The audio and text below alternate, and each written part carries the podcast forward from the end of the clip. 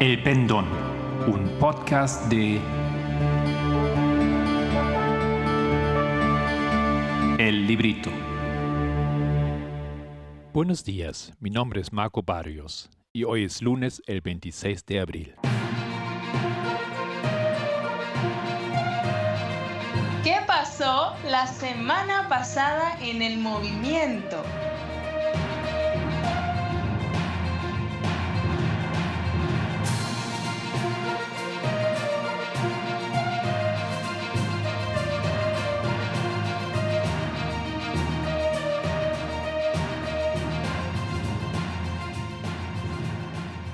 Mediante Zoom, seguramente ustedes me han acompañado algunas veces ya en presentaciones donde yo he hablado sobre el tema de la hermenéutica bíblica.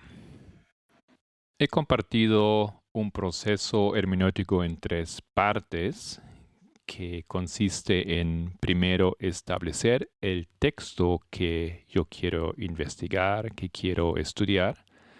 Segundo, en el análisis del texto, aquí se colocan todos estos elementos que hemos estado estudiando con el anciano Paminder, como comparar y contrastar, como línea sobre línea, como quiasmos, etc. Y en un tercer paso se hace la aplicación.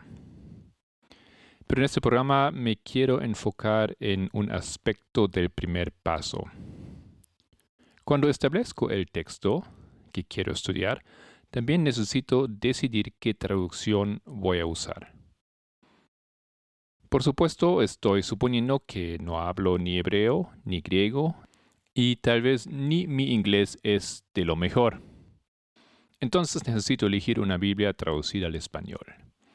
Y de esto trata este episodio del pendón.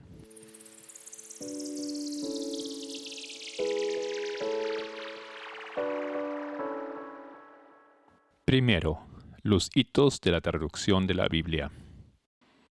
Los primeros textos bíblicos fueron escritos en hebreo y también en algunas partes en arameo. Por cientos de años no parecía haber necesidad de traducir esos escritos hasta que empezaron las primeras conquistas y luego deportaciones del pueblo judío a Babilonia.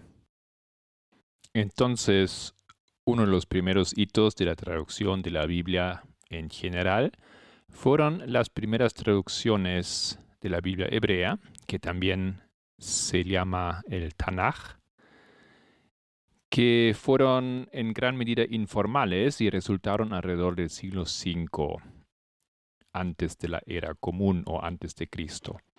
O sea, en ese tiempo, el arameo se convirtió gradualmente en la lengua franca del Medio Oriente.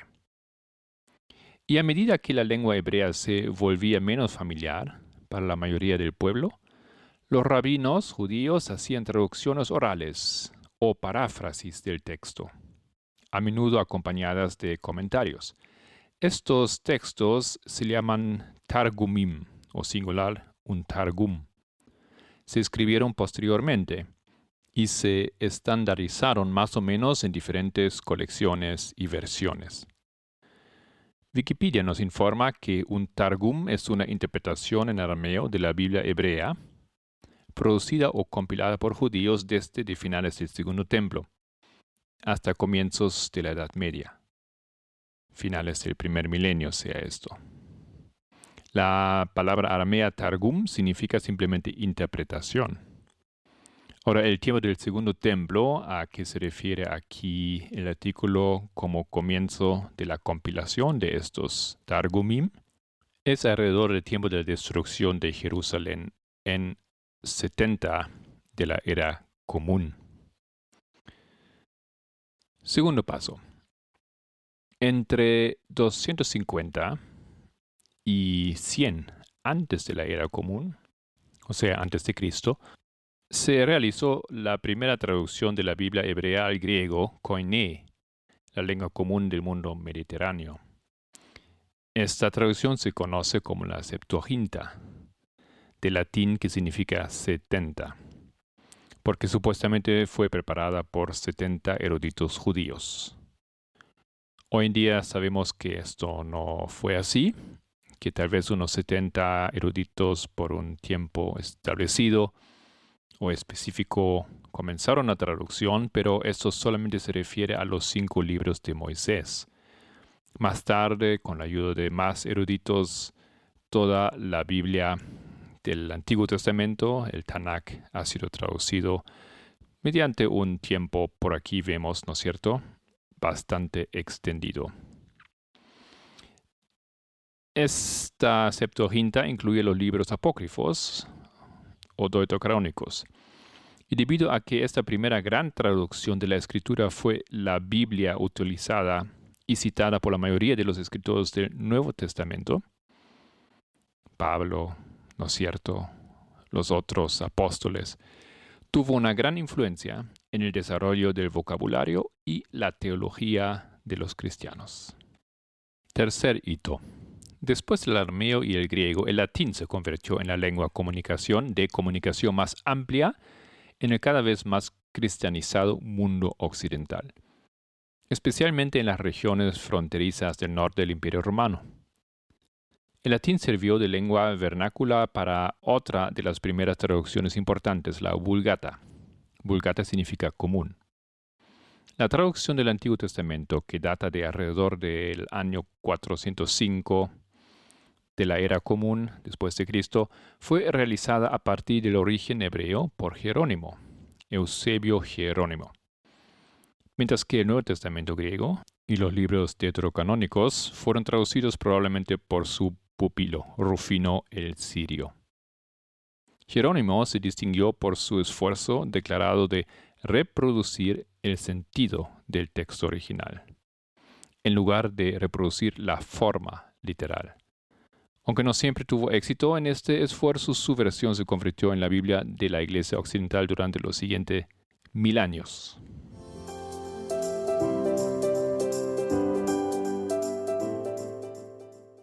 Cuarto hito. La Septuaginta y la Vulgata se consideran versiones primarias, ya que fueron traducidas de las lenguas originales. La primera traducción no por cronología, sino por nivel. En los primeros años del cristianismo, estamos hablando más o menos del tiempo 400 hasta 1000 de la era común, aparecieron varias versiones secundarias y terciarias, basadas en las versiones primarias y secundarias respectivamente. Desde el siglo III hasta el siglo VII se produjeron traducciones basadas principalmente en la tradición griega, en las lenguas coptas de Egipto, en la lengua nubia de lo que hoy es el norte de Sudán y en etíope o ge'ez. O sea, se hicieron traducciones de las traducciones. Hito 5. La edad media de la traducción de la Biblia en Occidente abarca a grandes rasgos el periodo que va desde la Biblia alemana de Martín Lutero, en 1534, hasta la publicación de la versión inglesa revisada en 1885. Al igual que la Vulgata latina, la revolucionaria traducción de Lutero fue precedida por versiones anteriores en el idioma, o sea, otras traducciones en alemán, pero su interpretación fue distinta en varios aspectos cruciales. Primero, se basó en las lenguas originales, incluida la nueva edición del Nuevo Testamento griego de Erasmo, de 1516. Esto es el famoso texto recibido o textus receptus. En segundo lugar, el lenguaje de Martín Lutero era más estandarizado, contemporáneo, literario, idiomático y sensible al sonido que las traducciones alemanas anteriores. En tercer lugar, la traducción de Lutero se benefició de un comité de revisión académico. Y en cuarto lugar, se llevó a cabo de acuerdo con principios explícitos de traducción orientada al significado. La amplia influencia de la Biblia de Lutero en Alemania pronto se extendió a todos los países afectados por la Reforma, dando lugar a nuevas traducciones tanto protestantes como católicas en las principales lenguas de Europa. Hito 6. John Wycliffe dirigió la producción de la primera Biblia en inglés en 1383, pero era una versión secundaria basada en la Vulgata Latina, o sea, una traducción de una traducción, y era una edición copiada a mano. Más de 100 años después, John Tyndale, cuyas convicciones sobre la traducción acabaron provocando su martirio, se inspiró en y fue influenciado por Lutero para elaborar el primer Nuevo Testamento en inglés basado en el texto griego, o sea, en el texto original. Esto fue 1526, pero con referencia también a la versión alemana. Esto condujo a la primera Biblia inglesa completa, publicada por Miles Coverdale en 1535. Varias otras Biblias inglesas aparecieron en los años siguientes, la mayoría bajo la influencia de la traducción de Tyndale, hasta la publicación de la gran versión autorizada, como se llama, patrocinada por la realeza de 1611, comúnmente conocida como la versión King James. A lo largo de los años sucedieron una serie de revisiones que reflejaban factores textuales, traductológicos y lingüísticos y que culminaron en la ampliamente aceptada versión inglesa revisada. El Nuevo Testamento se había publicado en 1881 y el Antiguo Testamento en 1885. La primera traducción que tuvo en cuenta seriamente los principios modernos de la crítica textual. La tradición católica de traducción al inglés se inició con la Biblia Douay Reims, basada en la Vulgata Latina. El Nuevo Testamento apareció en 1582 y el Antiguo Testamento con los libros deuterocanómicos en 1909 hasta 10. Hito 7. El siglo XX supuso una importante expansión de los esfuerzos de traducción de la Biblia en todo el mundo. En la mayoría de los países occidentales fue la época de las grandes revisiones y las nuevas traducciones. La segunda mitad del siglo marcó el surgimiento de varias versiones idiomáticas y paráfrasis influyentes.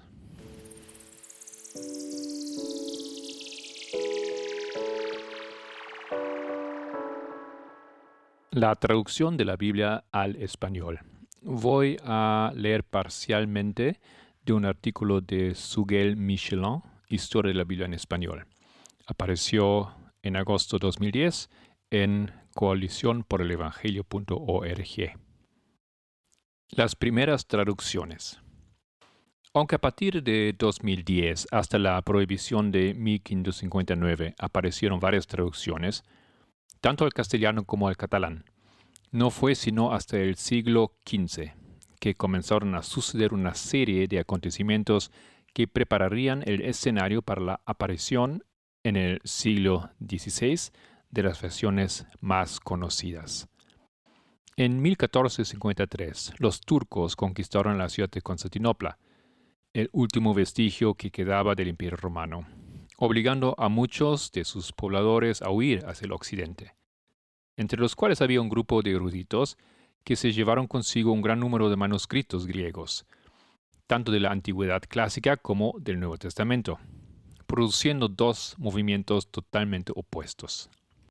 El estudio de los clásicos produjo un movimiento intelectual que habría de desembocar en el renacimiento humanista, mientras que el estudio de los libros del Nuevo Testamento, en su lengua original, habría de producir un despertar religioso del cual habría de surgir la reforma protestante.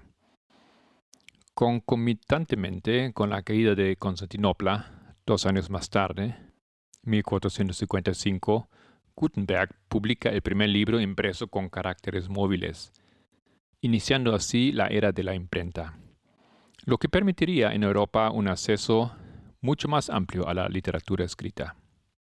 Unos años más tarde, en 1516, es decir, un año antes de que Lutero clavara las 95 tesis en la puerta de la Catedral de Wittenberg, Erasmo de Rotterdam publica en Basilea su edición del Nuevo Testamento griego, lo cual sirvió de estímulo al estudio del Nuevo Testamento en su idioma original. Juan de Valdés. Es a partir de entonces que comienzan a aparecer las primeras traducciones al español, comenzando con la de Juan de Valdés, un discípulo de Erasmo, que tuvo que huir de España alrededor de 1529, al ser denunciado ante la Inquisición luego de haber publicado un libro titulado Diálogo de Doctrina Cristiana. Valdés huyó hacia Italia, encontrando refugio finalmente en, en la corte de Nápoles, donde tradujo Mateo y Lucas, las epístolas paulinas, sin incluir hebreos, y los salmos. Algunos comparan la pureza de su estilo con la de Cervantes. Unos años más tarde, en 1543, Francisco de Encinas, con apenas 20 años de edad, publica en Amberes su traducción del Nuevo Testamento completo, del cual existen muy pocas copias al día de hoy. Porque tan pronto salió de la imprenta, los libros fueron prohibidos y sacados de circulación. El propio emperador Carlos V, a quien Francisco dedica su traducción, ordenó que se recogiese toda la edición y que se detuviera su circulación. De él dice don Menéndez y Pelayo, entre los protestantes españoles del siglo XVI, descuella encinas por su saber filosófico, así como por el número y calidad de sus escritos. Estudió por un tiempo en Wittenberg, alojándose en la casa del más cercano colaborador de Lutero, Felipe Melanchthon, quien lo motivó a la traducción del Nuevo Testamento. También mantuvo correspondencia con Calvino. Cuando Encinas se dispuso a traducir el Nuevo Testamento, primero pensó hacerlo en Lovaina, en Bélgica. Pero al llegar a la ciudad en verano 1534 encontró que se había desatado la persecución contra los protestantes allá. Por otra parte, cuando envió los manuscritos de su traducción a los teólogos de la universidad, estos le responden que no entendían la lengua española aparte de que no veían con buenos ojos la traducción de la Biblia, ya que, según ellos, la Biblia habían nacido todas las herejías en Alemania y los Países Bajos, por ser un asidero para que la gente simple e idiota se diese a vanas interpretaciones y sueños, rechazando los cánones y decretos de la Iglesia. Su vida después de la publicación del Nuevo Testamento fue una aventura muy intensa fue acusado de estimular la herejía al verter el Nuevo Testamento en lengua vulgar, de haber vivido en Alemania en compañía de Melanchthon y haber alabado sus virtudes, y de ser el autor de un libro recientemente publicado y que se consideraba pernicioso e inspirado en la obra de Lutero. Fue encarcelado en Bruselas el 13 de diciembre de 1543 unos meses después de publicar el Nuevo Testamento. En febrero de 1545 escapó de la cárcel y se refugió en Amberes. A partir de ese momento lleva a cabo muchísimos viajes, llegando a contraer matrimonio en 1547, llegando a ser eh, el profesor en Cambridge, pero finalmente cae víctima de la peste en 1552, teniendo apenas 34 años de edad. Por una carta que había escrito a Calvino sabemos que estaba trabajando en la traducción de la Biblia completa. La Biblia de Ferrara. Un año después de la muerte de Encinas y diez años después de la publicación del Nuevo Testamento, en 1553, dos judíos publican una versión del Antiguo Testamento en español. Esta versión se conoce como la Biblia de Ferrara, por cuanto fue dedicada al duque de esa ciudad. Por supuesto, fue impresa en Italia y no España, donde la Inquisición trabajaba con mano de acero sin contemplaciones, y no dejaba a judíos ni a protestantes más opción que la hoguera o el destierro. El Nuevo Testamento de Juan Pérez de Pineda. Tres años después aparece en Venecia otro Nuevo Testamento, traducido por Juan Pérez de Pineda. Algunos críticos entienden que esta nueva versión es en realidad una versión del Nuevo Testamento de Francisco de Encinas. Sin embargo, es considerada la mejor de las antiguas versiones castellanas del Nuevo Testamento. Esta versión del Nuevo Testamento fue introducida en España de contrabando, promoviendo el movimiento reformador entre los españoles, siendo uno de sus principales contrabandistas un hombre llamado Julián Hernández, el cual jugaría un papel importante en la historia de la versión de la Biblia más usada entre los evangélicos de la habla hispana, la versión Reina Valera.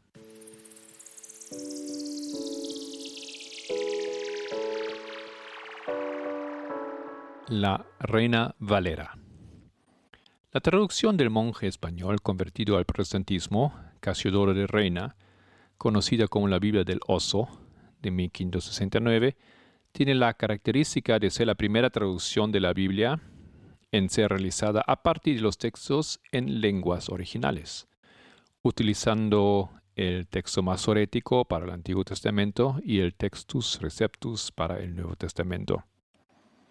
Previamente a la publicación del trabajo completo de Casiodoro de Reina, las Biblias existentes, o parte de ellas en lengua castellana, eran traducciones hechas a partir de la Vulgata de San Jerónimo de Estridón.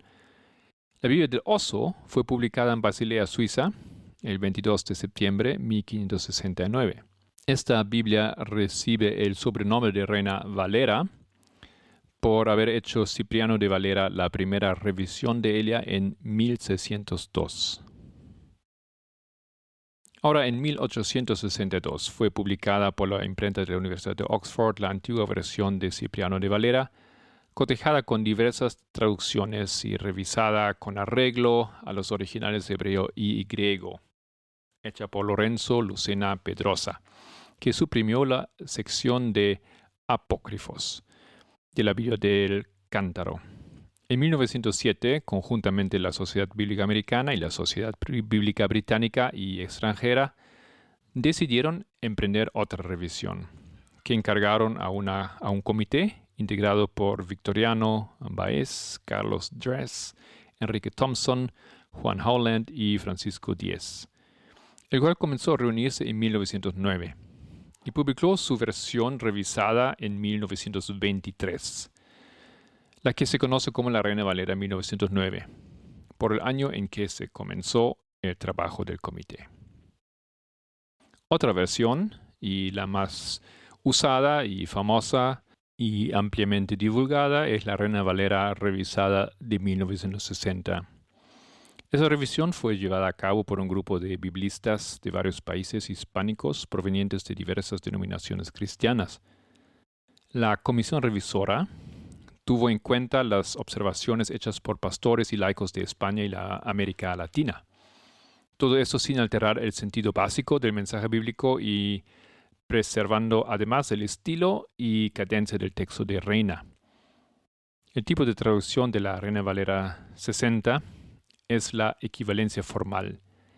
Esta es la revisión más aceptada por todas las iglesias de Latinoamérica y España.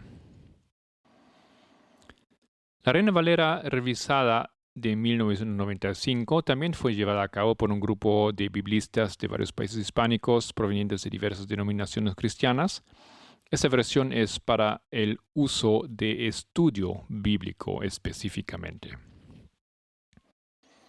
En 2011 salió la Reina Valera Contemporánea, elaborada por el Comité de Revisión y Traducción de las Sociedades Bíblicas Unidas. La base textual de la Reina Valera Contemporánea es la Biblia hebraica, Stuttgartensia, para el Antiguo Testamento, y el Textus Receptus para el Nuevo Testamento. Esta Biblia indica con notas al pie de página las diferencias más notables entre el Textus Receptus, The Greek New Testament de las Sociedades Bíblicas Unidas y el texto crítico de Nestle y Alland. Algo que obviamente se había excluido anteriormente en las versiones de la Reina Valera. Y aunque no se pone como texto principal aquí el texto del eh, revisado o crítico del Nuevo Testamento y se sigue usando el textus receptos, por lo menos en las notas de pie se indica alternativas de lectura. En la Reina Valera contemporánea se sustituyó el nombre divino Jehová por Señor, siguiendo el ejemplo de la Septuaginta. El tipo de traducción de la Reina Valera contemporánea es de una equivalencia más dinámica, ya que busca presentar un texto donde predomine la naturalidad de expresión y que siga una sintaxis más moderna. Y desde hace poco existe la Reina Valera 2020. Y para comprender un poco lo que diferencia o que destaca esa versión, comparto con ustedes una entrevista con Ricardo Moraleja, director del equipo de traducción de la Sociedad Bíblica Española. En las notas de este episodio ustedes pueden encontrar el enlace a la página web donde se encuentra esta entrevista más completa. Pregunta, ¿qué características destacan de esa revisión en comparación con otras? Destacaré las más importantes. Hemos seguido cuidadosamente la base textual de la Biblia del Oso, cotejándola también con la revisión de Valera. Destaco esto porque otras revisiones han comparado la Reina Valera con manuscritos modernos de la Biblia. La hemos cotejado con la Biblia hebrea de Stuttgart para el Antiguo Testamento y con la base del texto crítico del, griego para el Nuevo Testamento. O sea, no, no con el texto em, recibido, en textos receptos. Pero hemos evitado hacer correcciones textuales. Sin embargo, hemos incluido algunas notas a pie de página que muestran las variantes textuales más relevantes de los manuscritos más numerosos e importantes de los que disponemos actualmente. La Biblia Reina Valera 2020 responde a las necesidades y retos de nuestro tiempo. Hemos seguido escrupulosamente las opciones exegéticas originales de Casiodoro y Cipriano, pero nos hemos permitido hacer algunos cambios exegéticos cuando hemos considerado que esas modificaciones aclaraban y mejoraban la comprensión del texto. Se ha mejorado la gramática y la ortografía, ajustándola a la normativa vigente que cambió en 2010. El lector lo apreciará en la acentuación y en una pequeña relajación en el uso de los signos de puntuación, para que el texto sea más ágil. Hemos cambiado palabras que ya no se entienden bien y que no tienen sentido para los nuevos lectores. También hemos sustituido palabras que, aunque se entienden, no reflejan con exactitud el significado del texto original. Gracias por estar con nosotros, el equipo del Pendón. Si quieres profundizar con alguno de los temas de este podcast, encuéntranos en www.librito.org.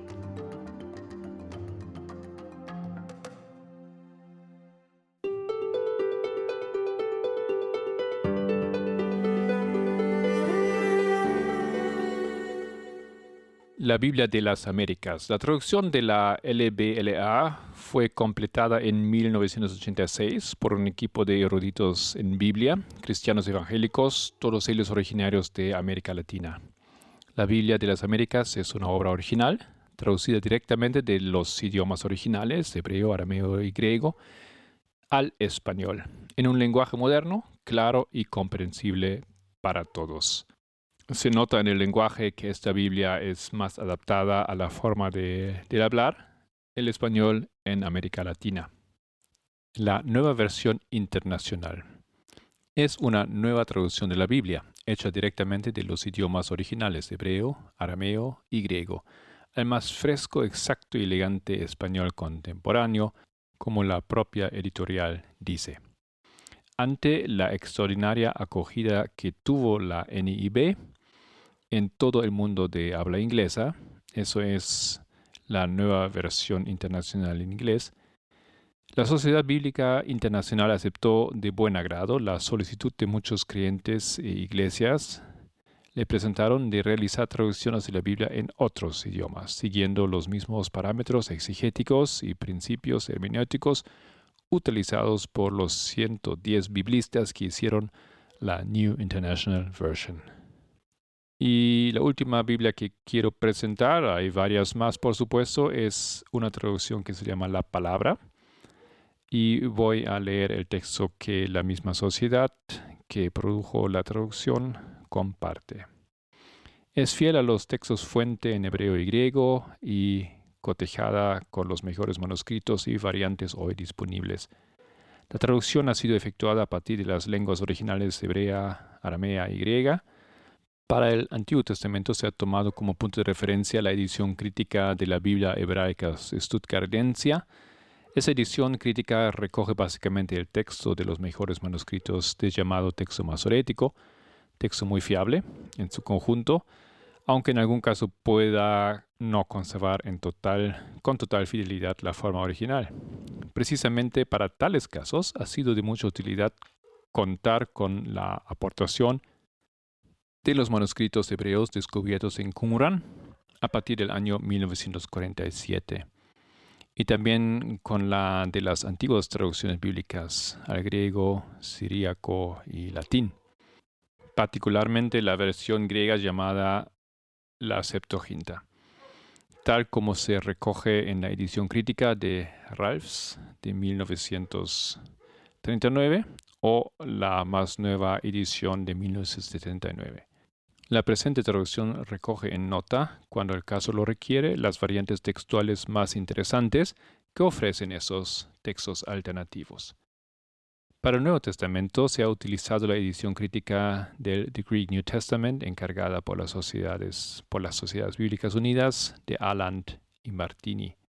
Sobre esta base textual se han realizado los trabajos de traducción siguiendo el uso combinado de las equivalencias formal y dinámica. Se ha procurado ser tan formal como fuera posible y tan dinámico como fuese necesario. Para traducir se ha operado con las posibilidades del castellano actual en sus diversos géneros y estilos. Las enormes posibilidades de castellano coloquial y literario han sido puestas al servicio de esa traducción. Y para concluir este capítulo, quiero hablarles de algunas versiones católicas. Está la famosa Biblia Nácar Colunga de 1944. Esta fue la primera versión católico-romana traducida directamente de los textos originales, traducida por Alberto Colunga, Antiguo Testamento, y Eloíno Nácar Fuster, el Nuevo Testamento. Es una traducción bastante fiel, que ha sido mejorada en sus numerosas ediciones. Hasta ahora ya hay más de 77. La Biblia de Jerusalén, muy famosa, de 1967, se dice que sin duda alguna una de las versiones más famosas de la actualidad, no solo en los círculos católicos, sino también en los evangélicos y protestantes. Es una traducción directa de las lenguas originales hecha por un grupo de 10 escrituristas de la sección española de la Escuela Bíblica de Jerusalén, bajo la dirección de José Ángel Ubieta. Es evidente que los traductores siempre tuvieron muy cerca la igualmente famosa versión francesa, conocida como la Biblia de Jerusalén. Por eso hay quienes creen que es una versión, no de las lenguas originales, sino de francés. Sus editores se apresuran a negarlo y afirman que la traducción se reduce a las notas, pero es innegable que el parecido y las afinidades son notables. Ha desplazado en gran medida a la versión Nácar Colunga. Más tarde aparece también la Biblia latinoamericana en 72, traducida por un equipo liderado por dos sacerdotes chilenos. Tiene la intención de llegar a los latinoamericanos en el lenguaje que ese público entiende. Bueno, mis queridos oyentes, yo mediante vamos a hablar un poquito más sobre estas diversas Biblias. Todavía me falta explicar los eh, diferentes tipos de em, visión de cómo se debe traducir un texto. Aquí ustedes han escuchado algunas escuelas diferentes o orientaciones diferentes. Y tal vez finalmente dar también algún consejo. Yo de momento estoy usando varias Biblias Estoy mirando mucho a la traducción La Palabra, también la eh, Reina Valera em, contemporánea y por supuesto, si ustedes tienen la posibilidad, deberían usar más Biblias en otros idiomas.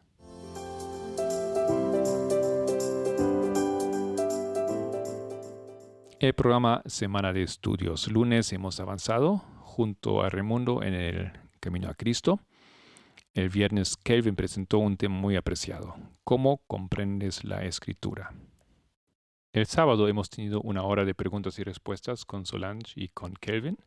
Ellos tocaron la pregunta cómo decidir por quién voto en las elecciones políticas de un país. Por supuesto, una pregunta que interesa a muchos de nosotros. ¿Cuál es la postura que tenemos? ¿Cómo deberíamos manejar este desafío? Y luego en la tarde yo he continuado con una presentación sobre los géneros literarios de la Biblia, explicando la diferencia entre los cuatro tipos de prosa. Otras noticias. Hay dos noticias importantes en la semana pasada. El sábado en la mañana, Terry Lambert fue ungida como anciana continental para Australasia. Y a partir de ayer, la anciana Tess Lambert entrará en un sabático. La esperamos de vuelta prontamente. Mientras tanto, Pamela Bayen va a continuar con las tareas del liderazgo.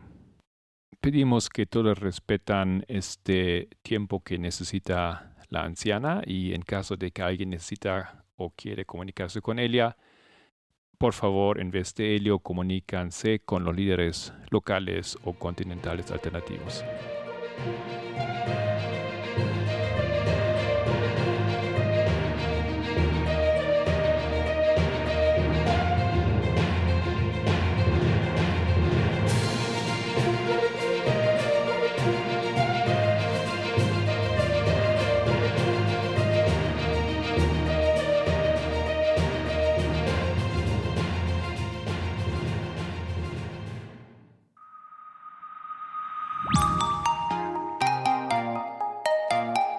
Pasó la semana pasada en el mundo?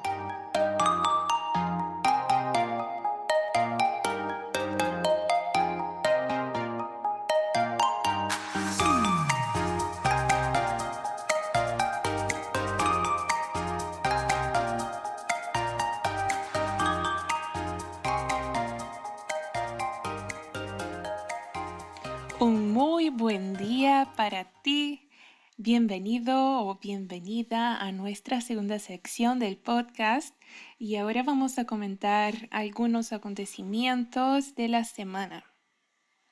El martes 20 de abril, los miembros del jurado decidieron por unanimidad que el policía Derek Chauvin es responsable de la muerte de George Floyd, asesinado en mayo de 2020 en la ciudad de Minneapolis, en los Estados Unidos.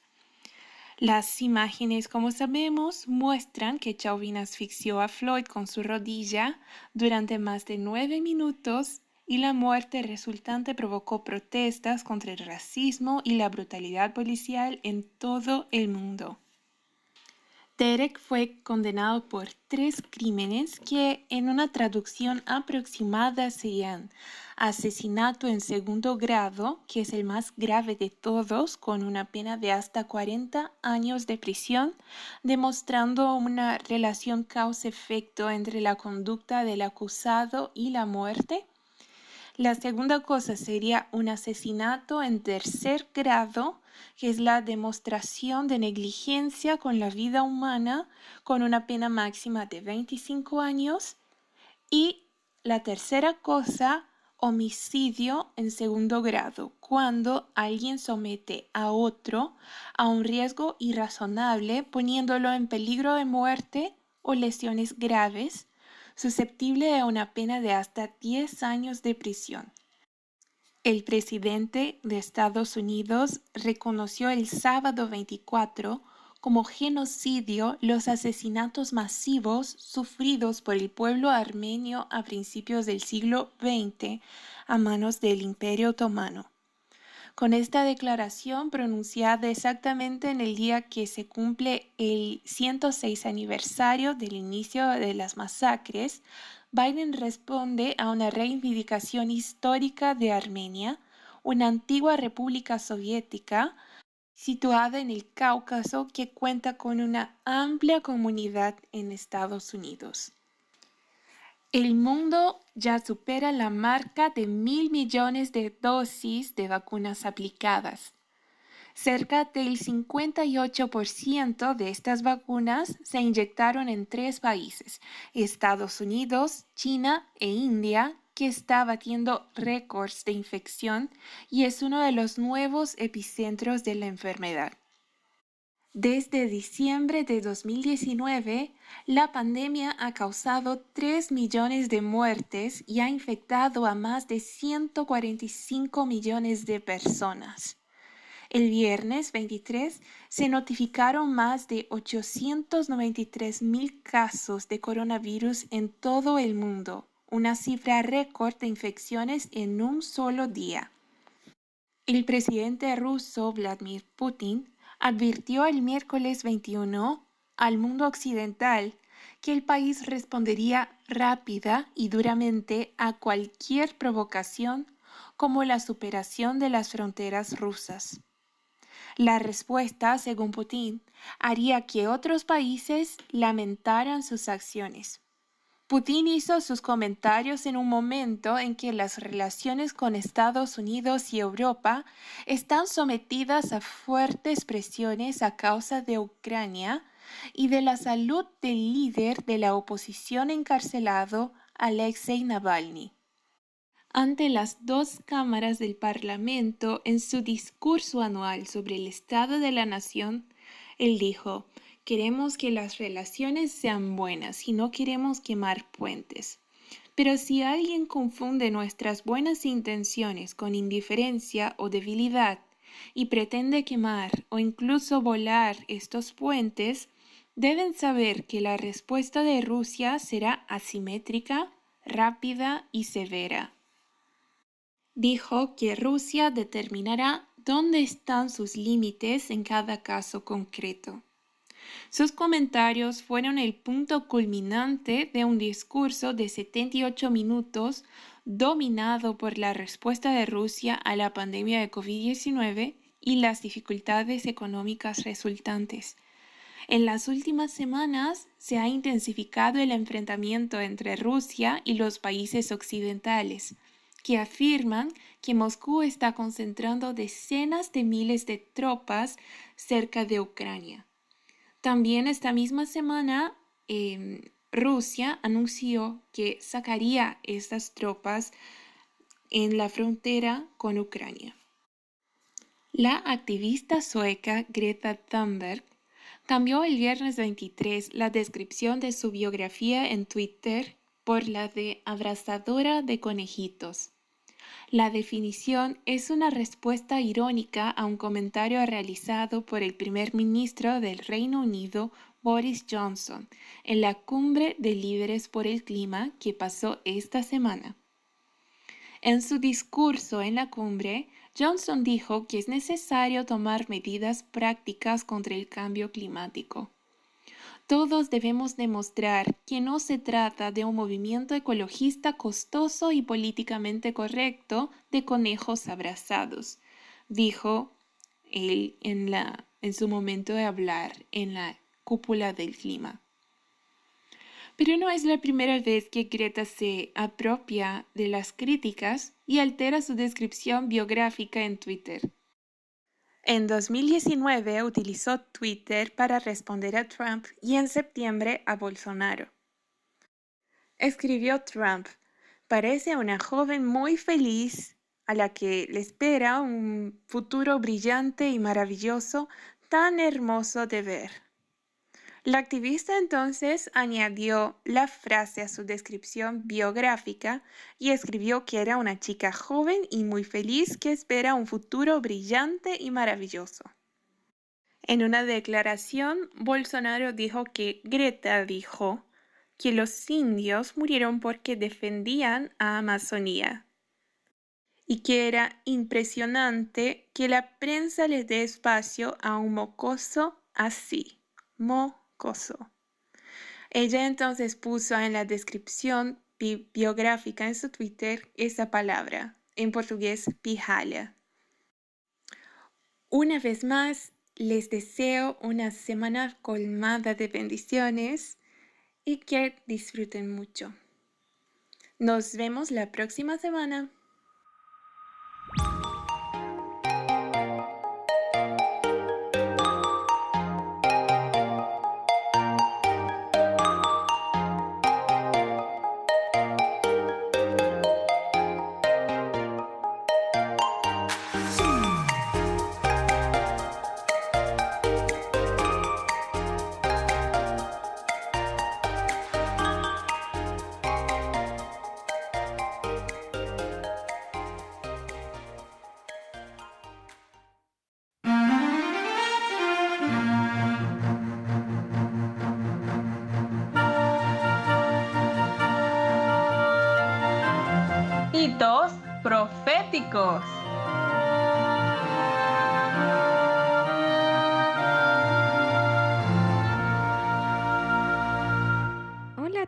Nuestros amigos y hermanos oyentes, gracia y paz de nuestro Padre y de nuestro Señor Jesucristo. Quiero darles la bienvenida una vez más a nuestro segmento de hitos proféticos. En nuestro programa de hoy hablaremos sobre las dos corrientes de información, sobre cómo identificar la correcta fuente y cómo tratar con personas que se encuentran dentro de teorías de conspiración. Las dos corrientes de información es un punto clave del mensaje del clamor de medianoche. A través de la elección de nuestra fuente de información se determinará el camino que queremos seguir, si seguimos a la verdad o seguimos fábulas o teorías de conspiración.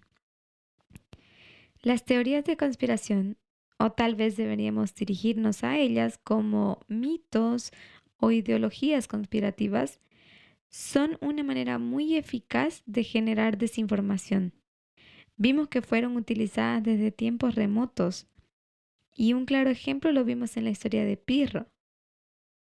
La desinformación siempre fue utilizada con un fin y el fin es de separar y finalmente destruir.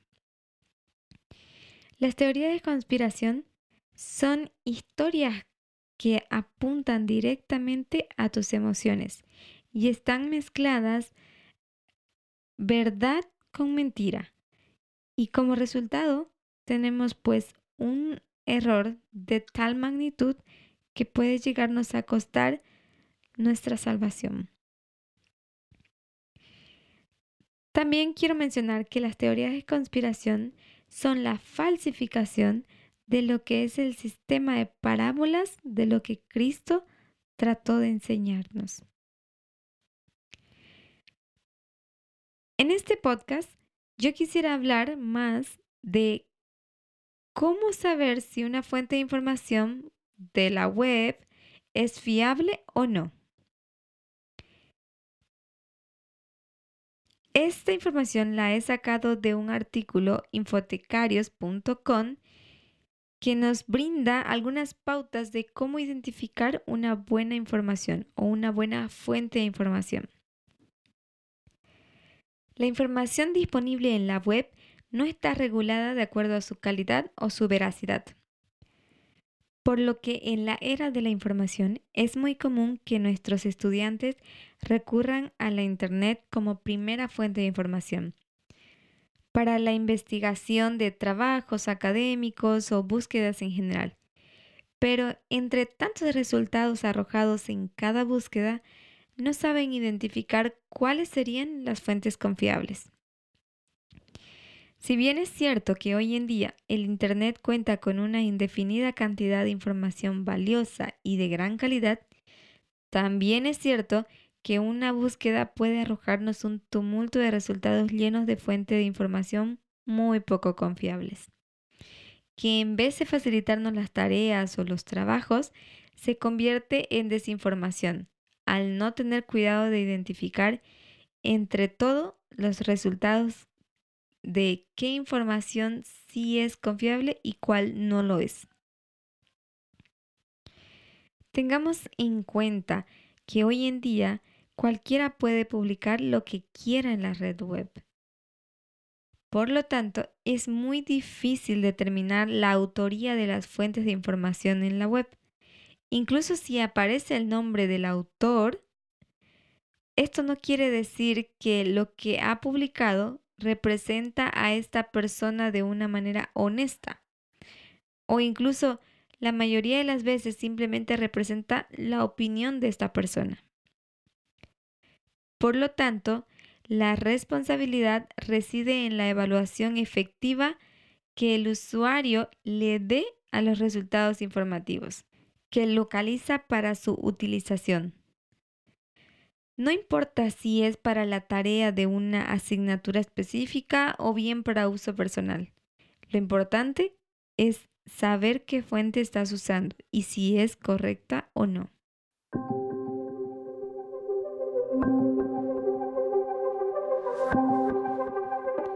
Así que ahora quiero compartir algunos criterios básicos a la hora de evaluar fuentes confiables de información en la web. Primero, nos debemos centrar en la autoría. Debemos cuestionarnos, ¿se encuentra el nombre del autor o el creador del contenido? ¿Aparece acaso su ocupación, sus años de experiencia, su posición o nivel de educación de esta persona? ¿El autor está cualificado para escribir este tipo de temas? ¿Se cuenta con información de contacto tal como un correo electrónico? A la hora de googlear su nombre, ¿qué tipo de páginas web se asocian al autor? ¿Hay algún link que te lleve a la página principal? ¿Qué te dice el tipo del dominio URL de la fuente? Estas son una de las preguntas básicas que nosotros debemos hacernos. Y cuando hablamos del dominio de la URL, nos referimos a las sílabas iniciales de lo que trata el contenido del artículo. Por ejemplo, si digo .edu, entonces hace referencia a artículos educacionales. Si digo .com, hace referencia a artículos comerciales. Si se dice .mil, hace referencia a artículos militares. Si digo .gov, hace referencia al aspecto gubernamental. Y si digo .org, entonces me estoy refiriendo a una organización no lucrativa. Quiero que noten, el autor normalmente se puede identificar en los apartados del contacto, quiénes somos, historia. Para identificar la información relevante sobre el autor, es necesario revisar si cuenta con alguna página personal en la web si aparece en los resultados de búsqueda en el buscador. Pero recuerden, la persona que se identifica como el webmaster o el diseñador del sitio no necesariamente es quien elabora los contenidos. Otro aspecto muy importante que necesitamos considerar es el propósito. Conocer el motivo detrás de la creación de la página web puede ayudarnos a juzgar su contenido. Un sitio web de calidad define sus propósitos comunicacionales y se rige a ellos. Esto implica tener un público definido al cual se dirigen los contenidos. También hay preguntas que nos debemos cuestionar.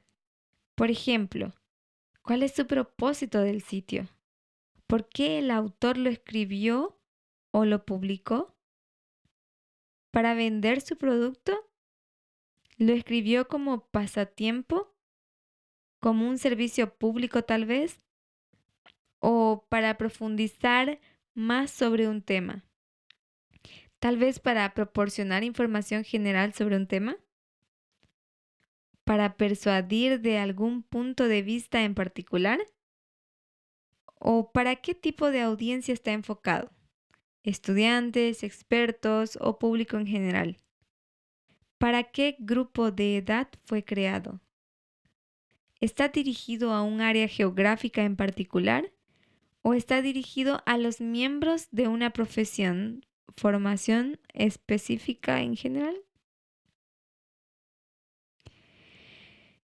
Un siguiente aspecto a considerar es la objetividad. Es necesario que un sitio web de calidad disponga la información de manera objetiva, ya que si un sitio web presenta a sus autores, estos deben ser especialistas en los temas que trata. Los financia una institución de prestigio y tiene propósitos claros. No debieran necesitar mucha publicidad o pop-ups emergentes que interrumpan la lectura. Por ejemplo, si un sitio web plantea que es educativo, debe demostrar que su objetivo es educar y no solo entretener o entregar contenidos. Entonces, dentro de este aspecto, nosotros debemos cuestionarnos, ¿la información es un hecho, una opinión o propaganda? ¿Es el punto de vista del autor? ¿Está el lenguaje usado libre de emociones o despierta prejuicio alguno? ¿El autor está afiliado a alguna organización? ¿La afiliación del autor con una institución u organización parecen sesgar la información?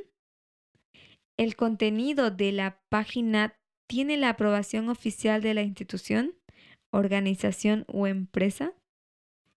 Estas preguntas son muy importantes al momento de analizar la información, así que mediten en ellas.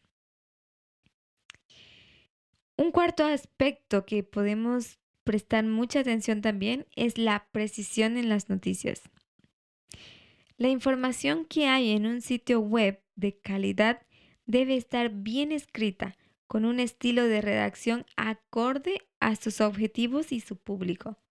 Por lo tanto, es importante considerar que la información esté claramente presentada y las ideas bien definidas.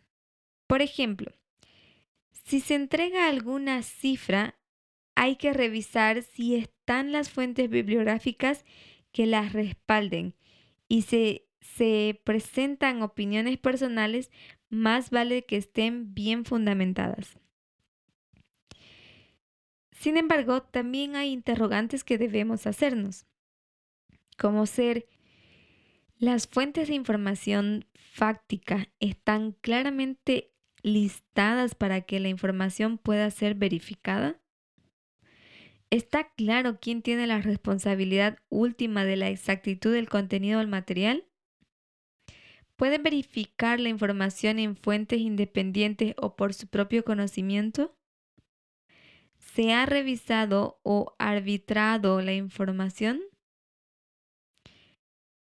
¿Está la información libre de errores gramaticales, ortográficos o tipográficos?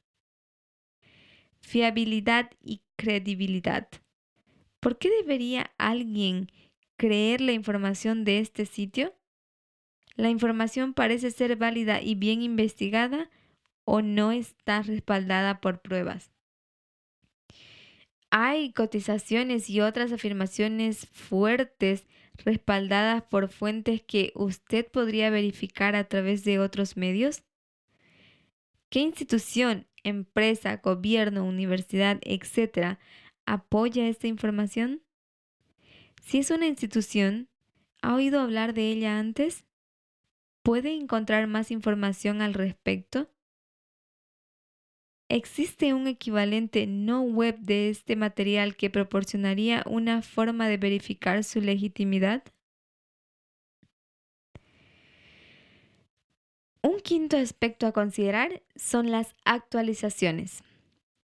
Todo sitio de calidad está en constante actualización, es decir, publicando nuevos contenidos o gestionando una comunidad de usuarios.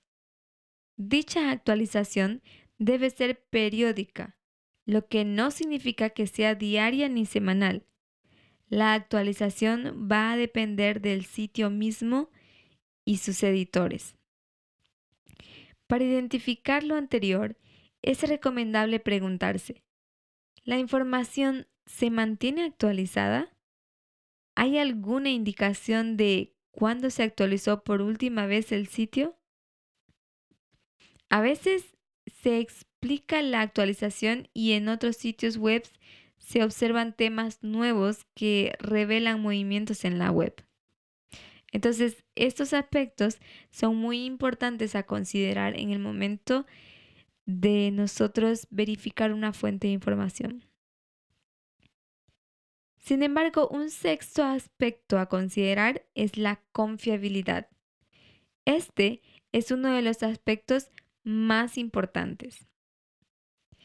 Y las preguntas que surgen cuando hablamos de la confiabilidad son, ¿existen enlaces relacionados con el tema y utilidades para el propósito del sitio?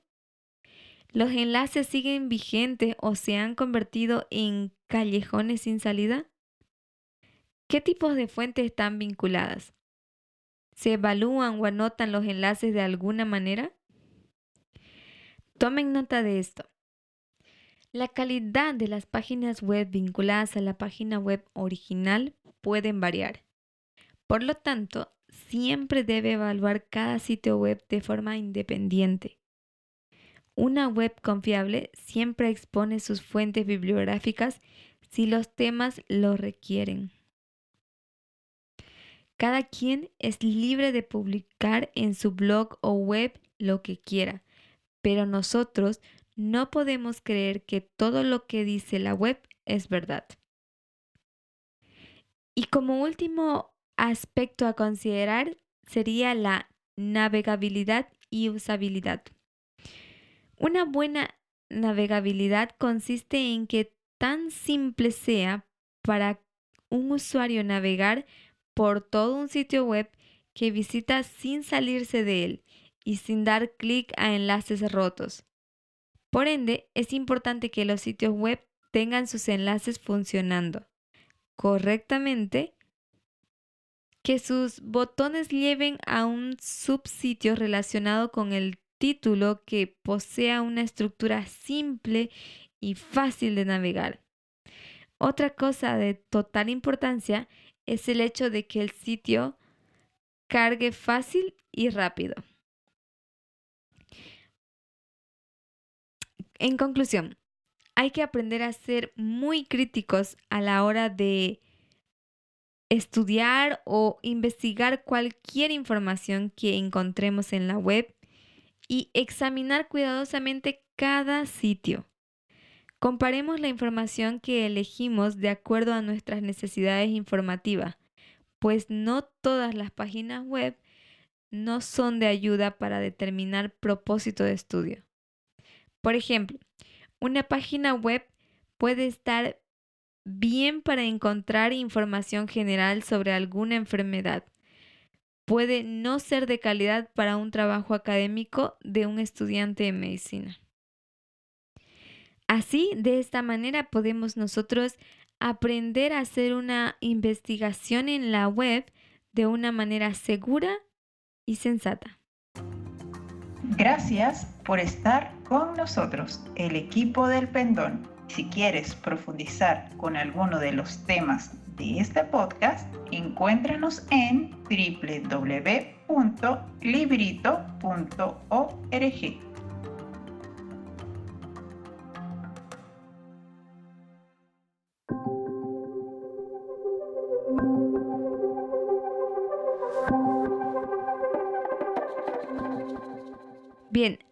tengo una pregunta que despierta mucho interés.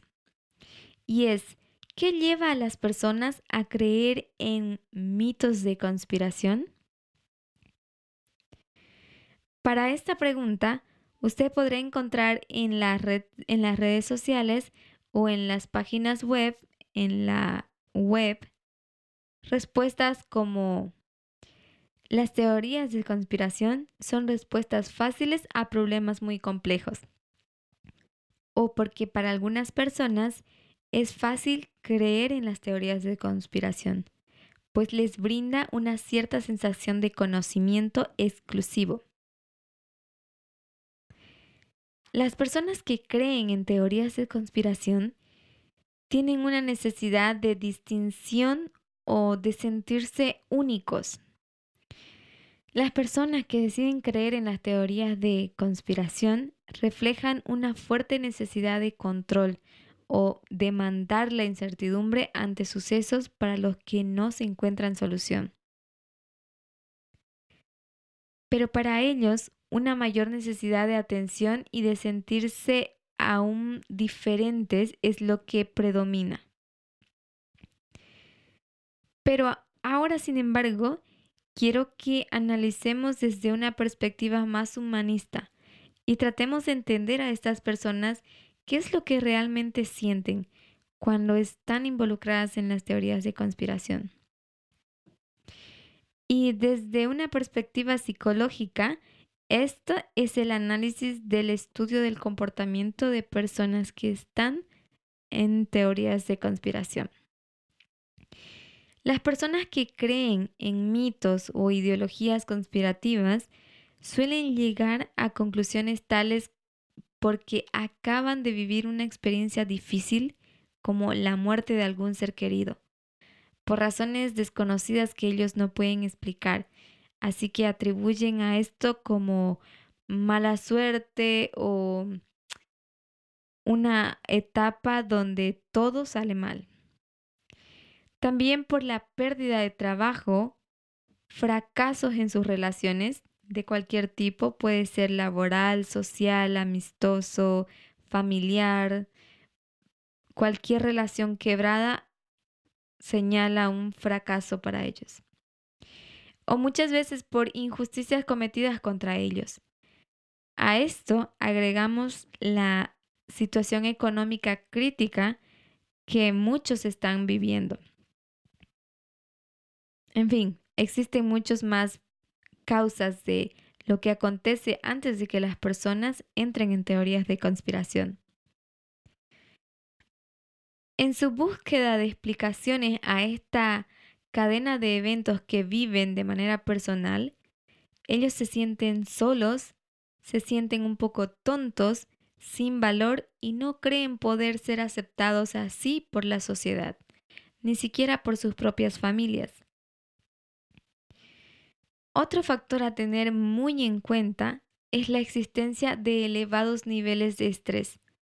Los eventos específicos que hayamos vivido en nuestra historia personal y los aprendizajes que hemos realizado a lo largo de la vida, por ejemplo, es más fácil creer en una conspiración por parte del gobierno si consideramos que éste nos ha defraudado, engañado o utilizado en alguna ocasión. Se ha observado que situaciones de estrés intenso y continuado también facilitan la creencia en teorías conspirativas. Una cosa que necesitamos recordar es, el ambiente en los grupos conspirativos es un ambiente completamente cargado de emociones, entonces ellos se sienten confortables ahí.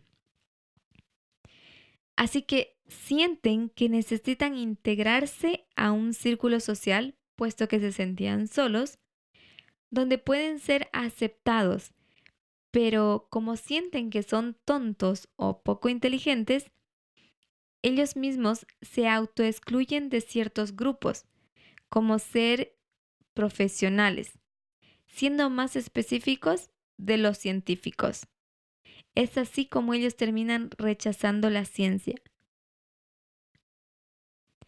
Como también se sienten sin valor, ellos buscan encajar en un entorno y permítanme expresarlo de esta manera. Necesitan un entorno de su nivel. La verdad es que no me gusta esta expresión, pero trato de, de dar a entender una situación. Estas personas han perdido tanta autoestima y su autoimagen de sí mismo fue devaluada y con grandes pérdidas por ellos mismos.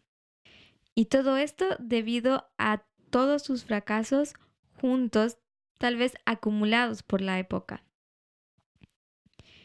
De esta manera, sus fracasos llegan a ser la evidencia del poco valor que se atribuyen. Así que quiero que observen. Ellos miden el valor de sí mismos a la medida de sus fracasos o sus éxitos. Y esto es algo muy complicado o muy destructivo para la autoimagen. Estas personas sienten también mucho miedo de enfrentarse a la vida nuevamente, temen volver a fracasar, así que se adentran más en un mundo de mitos e ideologías conspirativas. Lo más triste de todo esto es que no pueden confiar en los demás, pues nadie parece poder entenderlos. Los mitos o ideologías conspirativas les brinda un sentimiento de valor muy condicional, por cierto, o podemos decir muy dependiente de este mito que creen. Y les es mucho más fácil creer en ellos porque son en su mayoría anónimos no existe una persona notable detrás de ellos. Es decir, no existe una persona que señale sus fracasos. Los que existimos somos nosotros, y conscientes o no, señalamos sus fracasos y los hundimos más en estos errores.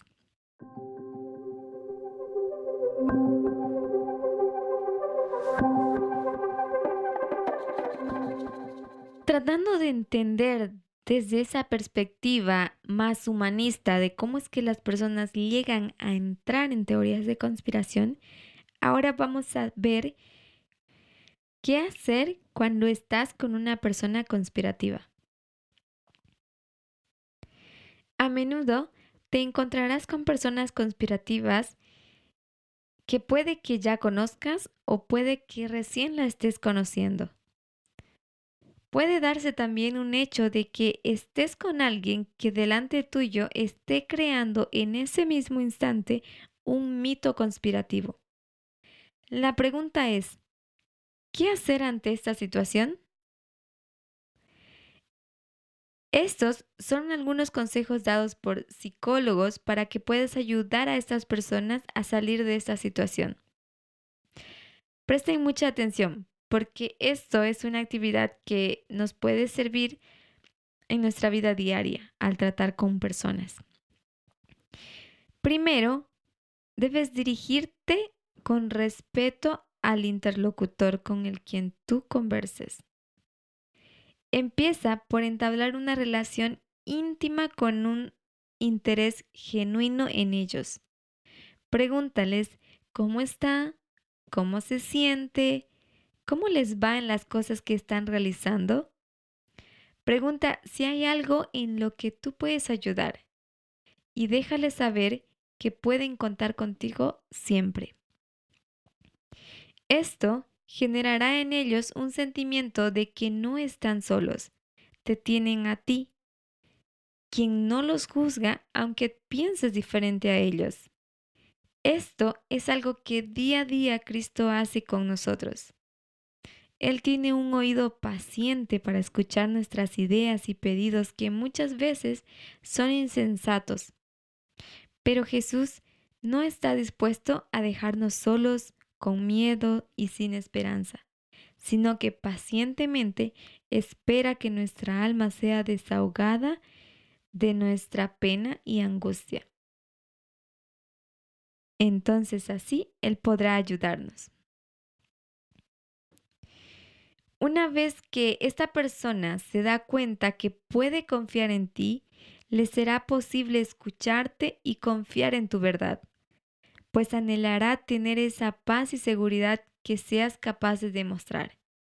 Pero ante todo, deseará poder brindar el amor que tú le has brindado. Pero cuando estés ahí, ten mucho cuidado de no bombardearlo de mucha información. Dale poca pero concisa y clara. Recuerda que siente que no es muy inteligente. Empieza por un punto que tengan en armonía. No les trates de convencer de la verdad. Esto solo reafirma su postura errada en la que están. Deja que el oponente caiga en sus propias contradicciones poner de manifiesto las trampas en el discurso negacionista. Habrá momentos cuando la persona se abra contigo y te diga que no vale nada, que por esto todo le sale mal, o más o menos en esa dirección. No trates de convencerle de lo contrario. Diles que para ti esa persona vale mucho, que no te importa lo que los demás personas piensan o sientan sobre ella, que para ti esa persona es muy valiosa. Poco a poco, esa persona se convencerá de ello, pero para que esto pueda ser posible en un tiempo más breve, regálale tiempo de calidad con esta persona. Sonríe mucho con ella, disfruten el tiempo, tómense fotografías de los momentos felices. ya que estas fotografías les servirán o les serán de gran ayuda cuando se sienta desalentada. Y por último aspecto y el más importante, orar con la persona y por la persona es lo más importante que puedes hacer. Cristo está siempre dispuesto a ayudar. Sin embargo, no debemos olvidar pedir ayuda al médico más comprensivo con el que podemos contar, nuestro Señor Jesucristo. Mis queridos hermanos, he querido resolver una pregunta que se nos hicieron sobre cómo tratar con personas que manejan teorías de conspiración. Y ante todo, tienes que tener ese oído paciente que Cristo tiene y ese amor infinito de ese deseo de salvar y rescatar un alma perdida. Espero puedan usar esta información como inspiración y como base para entablar relaciones con sus amistades o en su círculo social en el que se encuentren. Sin más que decirles, quiero desearles una feliz semana y que Dios los bendiga. Hasta la próxima.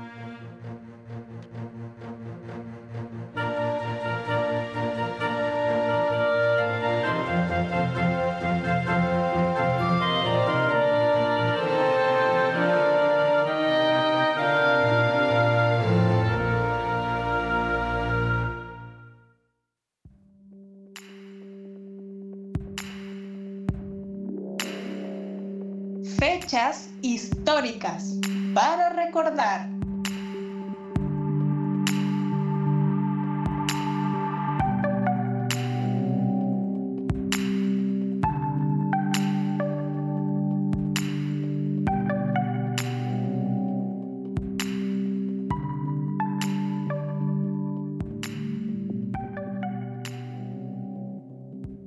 Muy buenos días, queridos amigas y amigos que nos acompañan el día de hoy. Para mí es un gusto nuevamente poder estar con ustedes y les extiendo un fuerte abrazo de parte del equipo del Pendón. Mi nombre es Kelvin Moreno y bienvenidos nuevamente a esta sección de eventos históricos. Comenzaremos este día hablando sobre la dieta de Worms, que se realizó entre el 16 y el 18 de abril del año 1521. La dieta de Worms fue una asamblea de los príncipes del Sacro Imperio Romano Germánico, llevado a cabo en Worms, Alemania. Fue presidida por el recién nombrado emperador Carlos V del Sacro Imperio Romano Germánico. El aspecto históricamente más relevante de la dieta fue la comparecencia de Martín Lutero, quien fue convocado para que se retractase de su famosa tesis del 16 al 18 de abril, Lutero habló delante de la asamblea, pero en vez de adjudicar, defendió con energía su actitud protestante. El año siguiente, el Papa León V había emitido la bula Exercit Domini, exigiendo que Lutero se retractara de 41 de las 95 tesis en las que criticaba las prácticas y costumbres de la Iglesia Católica. Posteriormente, lo excomulgó el 3 de enero del año 1521, mediante la bula Docet Romanum Pontificum. Lutero fue convocado por el emperador para que compareciera ante la dieta imperial. El príncipe Federico III, elector de Sajonia, obtuvo una concesión mediante la cual a Lutero se le concedía un salvoconducto para acudir y regresar desde el lugar del encuentro. Tal garantía era esencial después del trato recibido por Juan Hus, quien fue procesado y ajusticiado en el concilio de Constanza en el año 1415. A pesar de que poseía un salvoconducto, Lutero dijo que quería Worm, aunque hubiese allí tantos demonios como tejas en los tejados. Al comparecer ante la dieta, Lutero hizo varias declaraciones en su defensa, que luego se convertirían en frases célebres. Admitió ser el autor de los escritos que llevaban su nombre, pero rechazó retractarse de sus enseñanzas. Sostuvo que no podría hacerlo, sin estar convencido de que debía hacerlo. Lutero argumentó, a menos que no esté convencido mediante el testimonio de las escrituras o por razones evidentes, ya no puedo confiar en el Papa, ni en su concilio, debido a que ellos han errado continuamente y se han contradicho. Me mantengo firme en las escrituras, a las que he adoptado como mi guía. Mi conciencia es prisionera de la palabra de Dios, y no puedo ni quiero revocar nada reconociendo que no es seguro o correcto actuar contra la conciencia. Que Dios me ayude. Amén. De acuerdo con la tradición, Lutero entonces dijo estas palabras. No puedo hacer otra cosa. Esta es mi postura. Que Dios me ayude.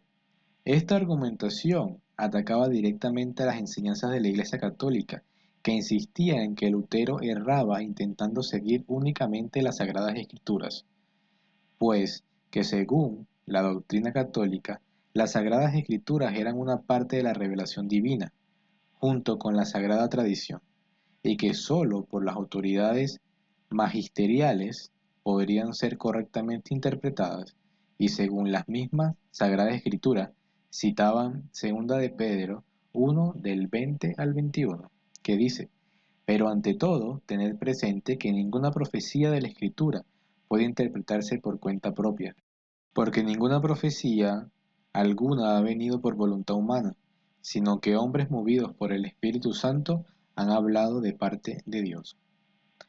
El anuncio papal de la dieta recogió las violentas denuncias presentadas en el Edicto de Worms, promulgado el 25 de mayo. En el mismo se categorizaba a Lutero como un delincuente y se prohibía la lectura y la posesión de sus escritos. El edicto fue un acto que provocó gran inquietud entre los pensadores y dirigentes más moderados y en particular en Erasmo de Rotterdam. No respetando el acuerdo que le garantizaba a Lutero un regreso seguro, se incluyó en el edicto que Lutero fuera prestamente arrestado y condenado. Con el fin de protegerlo, el príncipe Federico organizó un secuestro simulado en el camino a la casa y lo escondió en el castillo de Wasburg.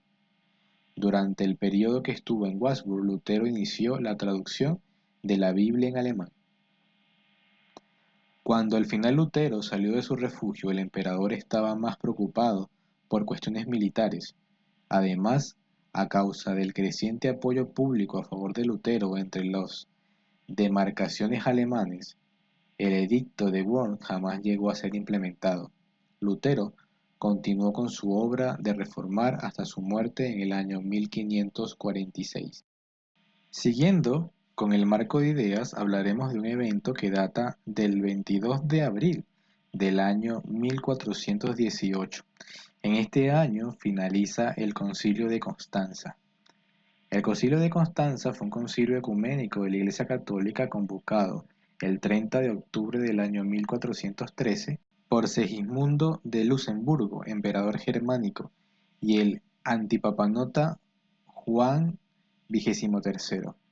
La reunión se llevó a cabo el 5 de noviembre del año 1414 hasta el 22 de abril del año 1400 18. En la ciudad imperial de Constanza, los principales objetivos fueron acabar con el gran cisma del occidente y estudiar la reforma de la iglesia, aunque se tomaron otras decisiones como la condena de Juan Hus. El concilio continuó también con las obras del concilio de Pisa en cuanto a las reformas de doctrina y teología sacramental. Los teólogos Juan Hus, John Wycliffe y Jerónimo Praga fueron condenados como herejes.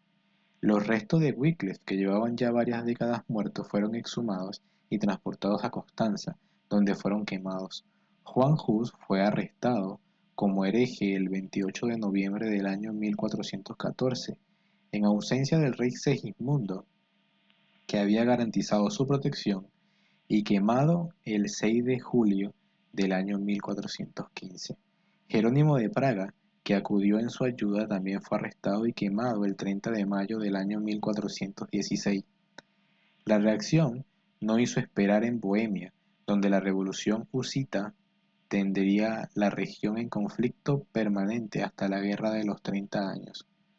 En Constanza se debatió también la acusación realizada por los caballeros teutónicos de que Polonia albergaba y defendía activamente a paganos.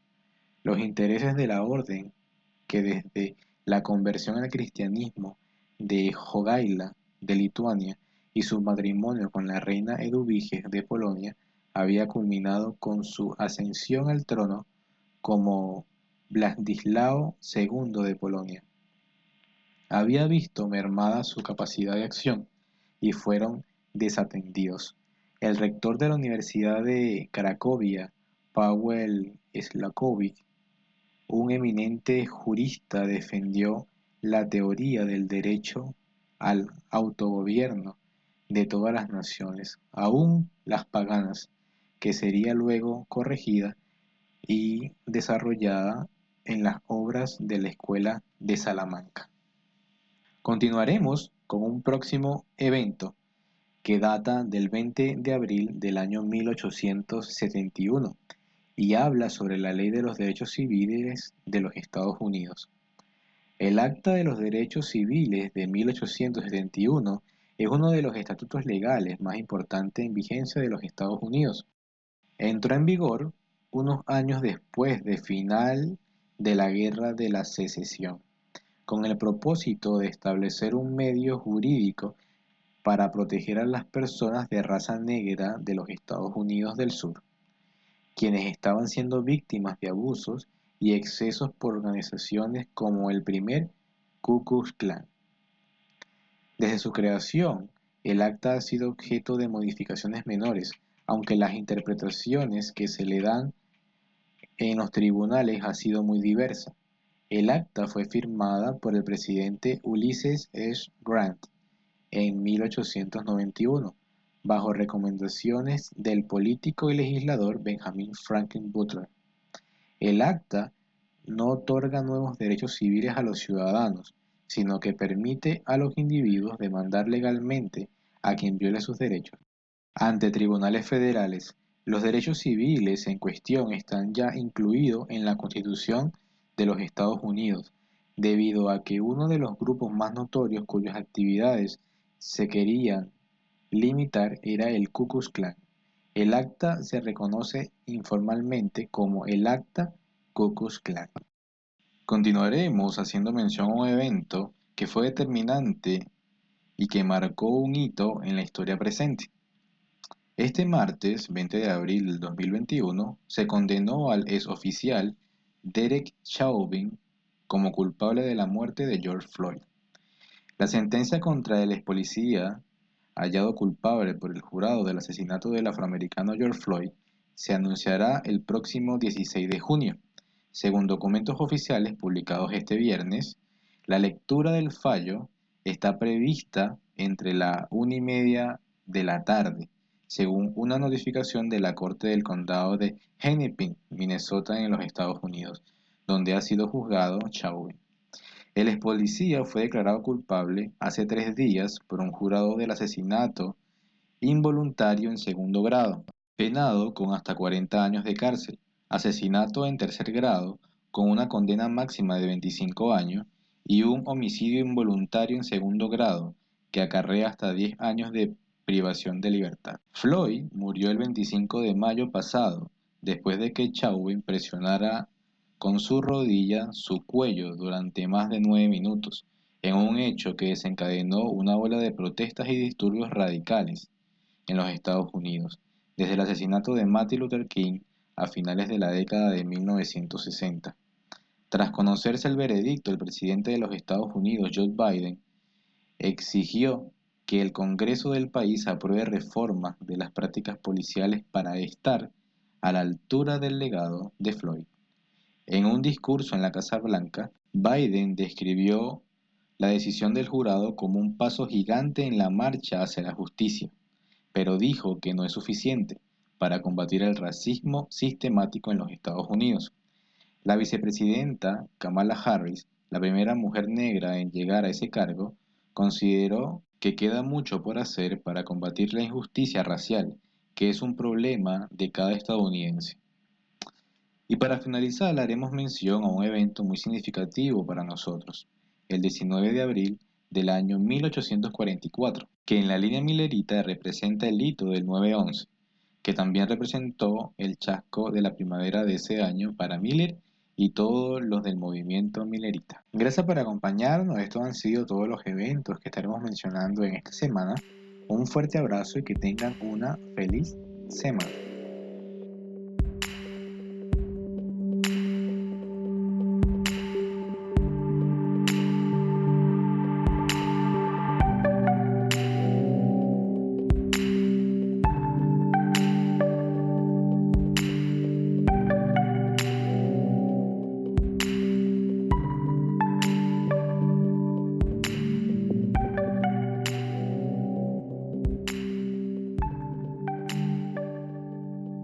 Espero que les haya gustado este podcast y les deseo un feliz comienzo de esta nueva semana.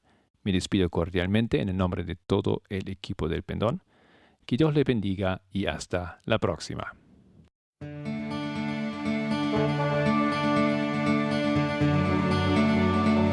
El Pendón, un podcast de El Librito.